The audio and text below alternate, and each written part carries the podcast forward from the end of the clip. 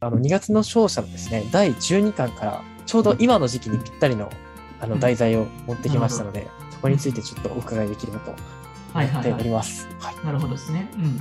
えっとですね、一応最後になるんですけども、これはちょっとあのまた角度を変えた質問になるんですけども、うんうんまあ、あのエレンって結構帰国子女入試もあの担当されていたと思うんですそうですね。はい、あのですね、帰国子女入試についても述べられているんですけど、まあ、帰国生入試って、まあ、意外とですね上位校になって本当に狭き門でそれ専門の英語塾があったりするというお話も伺ったんですけれどもここら辺ちょっと直木先生詳しいかなと思ってちょっと持ってきてみました。そうですね。専属であったりとはいかはいは、い省エとかだったりとかっていうのは、結構、その、エッセイの添削みたいなのがすごく多くて、はいはいはいはい、なあるとほはどその辺のところは結構、割とその文法とかも結構あのカジュアルにやってる子たちは結構点数を落としがちになるからそこのすごい細かい指導っていうのをしなきゃいけないっていうことと、今まで帰国生枠の人たちは結構簡単に入れるっていうふうに言ったんですけど帰国生枠の数も増えてきてるのであーややはりっぱり倍率が上がってるんですね。英語のレベルがすごく高くて普通に11級とかのレベルが結構多かったりするから小学生でも。うん、なるほそういどった子たちがざらに家の中で考えていくと普通に4科目試験の方がまだ受かりやすいんじゃないかなっていうところもあったりもするのであそうなんですしかねもさらにはその中で 3, 三科目とか英語ね主体にあってここが算数ってあるんですけどその算数も本当は一般入試より簡単になってるはずなのにもかかわらず結構なその高得点を取らないと割とねあーあ受験者数が多いから難しくボーなダっーラてイくンるがん高くでなってるんですね。昔のこのなる帰国試験って本当にね穴場だったんですよもうみんなだから帰国子女っていうのはいい学校入るためはにいはいは逆いになんかその、ね、赴任してそこから戻るっていう人もいたぐらいであーなるほどうんほどあすごいですねそれ。あと本当になんかあと 1, 1ヶ月行かなかっただけでもう帰国子女枠で受けれなかったで残念な人もいたりとかもしたりするので なるほど。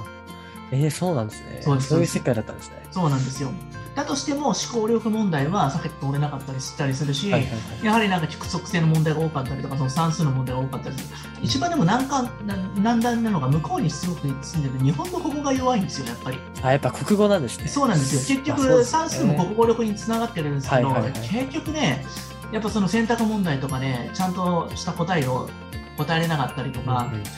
自分主観の答えをするからやっぱ間違ってしまったりとか、はいはいはい。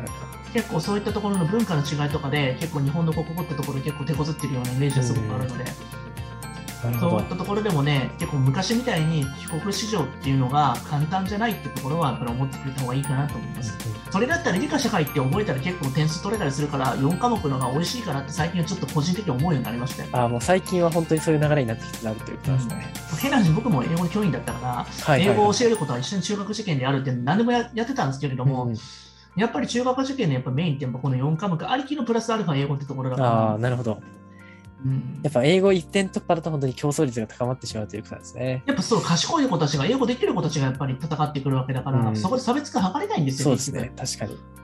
昔はねあのブルーオーシャン戦略だったり言われたんですけど、帰国子女、うんはいはいはい。変な話帰国子女の方がなんか逆にそっち行ってんじゃないかなっていうなんかその三田国際とかなんか広学園とかもう入りたい方そうですね確かにやっぱまあみんなが狙い始めると本当にいやもどううしたそのになっ時ちゃはうんもでうすそね。その時はもう遅いですよはっきり言って、うんなるほど。こんな感じですかねですはいね。あの大噂によるとあの直木先生英語で算数を教えてたこともあるみたいな。うんそうですねはいありますありますありますご いですね。やっぱでもあの向こうだとちょっと違うんですかね単元とかそういった話は。いや、そういうことではないですけれども、単語にしてたとか、そその辺のところとかもなんかあのニュアンスとかが英語でやってるだけなので、難しい英語とかはないですけどね。ああなるほどなるほうど。ん。あでもその辺のところのニュアンスが、でもそもそも数学って英語だし、はいはい。英語表記だったりするかあまあら、そうですねそうですね、それとかで。でもその結局はパソコンやってもサム関数とかアベレージとかはいはいはいはい出てくるわけじゃないですかそういった単語って変わらなかったりするので、そうですある種覚えててもよかったのかなと思って、僕は僕も向こうでも仕事をしようと思ってて、結構あそうなんです。一応ねあのし取り入れたりとかしてたんですよ、はいはいはい。まあ、僕もランチェスター戦略狙ってたんですごいで すね。まあでもそういったところでオンラインをしてた時にあれこれって別にその日本にいながら海外の人たちもいけるなと思はっいて、はいはい。そうですね確かに。うんまあ、時差さえ問題なければ、うんあのねこの辺のところにのところからって下のところ東南アジア圏とかはいはいはい。その辺のところで問題ないかなと思いますね台湾とか中国とかの人とあれば、いやー楽しそうですね。でまあでも、あの国境を越えれるじゃないですか、オンラインで。いそうですね、まさにそれが一番オンラインのメリットですので、や、すごいですよ。なんか、あの、面白かったのが、向こうではプロジェクター使ってくださってて、悪い子をしたら、その横のところで先生がそこで悪いことしてて、あの LINE で送ってくださって、だからあの、そのゼロ距離にいる人たちよりもオンラインの方が早かったっていう、その、 あそうなんですね、そのそこで悪いことしてる、なんで先生わかるのみたいな、あの遠隔操作みたいなことしてるのみたいなこすと言ごわいれでてすね。いや、もう、だから、あんまり関係ないからっていう感じなでるすほよどね。、その場にいる人よりなんで詳しいのだって、マ ジマジでそばにいるより怖いわ。そうですね。あなるほど、面白いですね。あ今後でも本当にバーチャルリアリティとかなってきたら、もはいう本当にすごいことになってきて、多そうで分す僕ねとかがホログラムで出てきたりするとめちゃくちゃ面白いですよめっね。ちゃ面白いですね。ぜひやっていただきたいですね。いや、そうなるでしょ、普通に、多分そうです僕らね、生もきうて10るうちに年は後ぐらいには、はい、多分もうかなり、今のうちにやってる動画とかもなんか劣化してないところに撮ってるそれだけなんかバーチャルリアリティしてほしいわと思っちゃうんです けどそうですね、うんぜひ残るコンテンツを、はい、作っていきたいと思います。 そうですねまあ冗談を置いといてはい。はい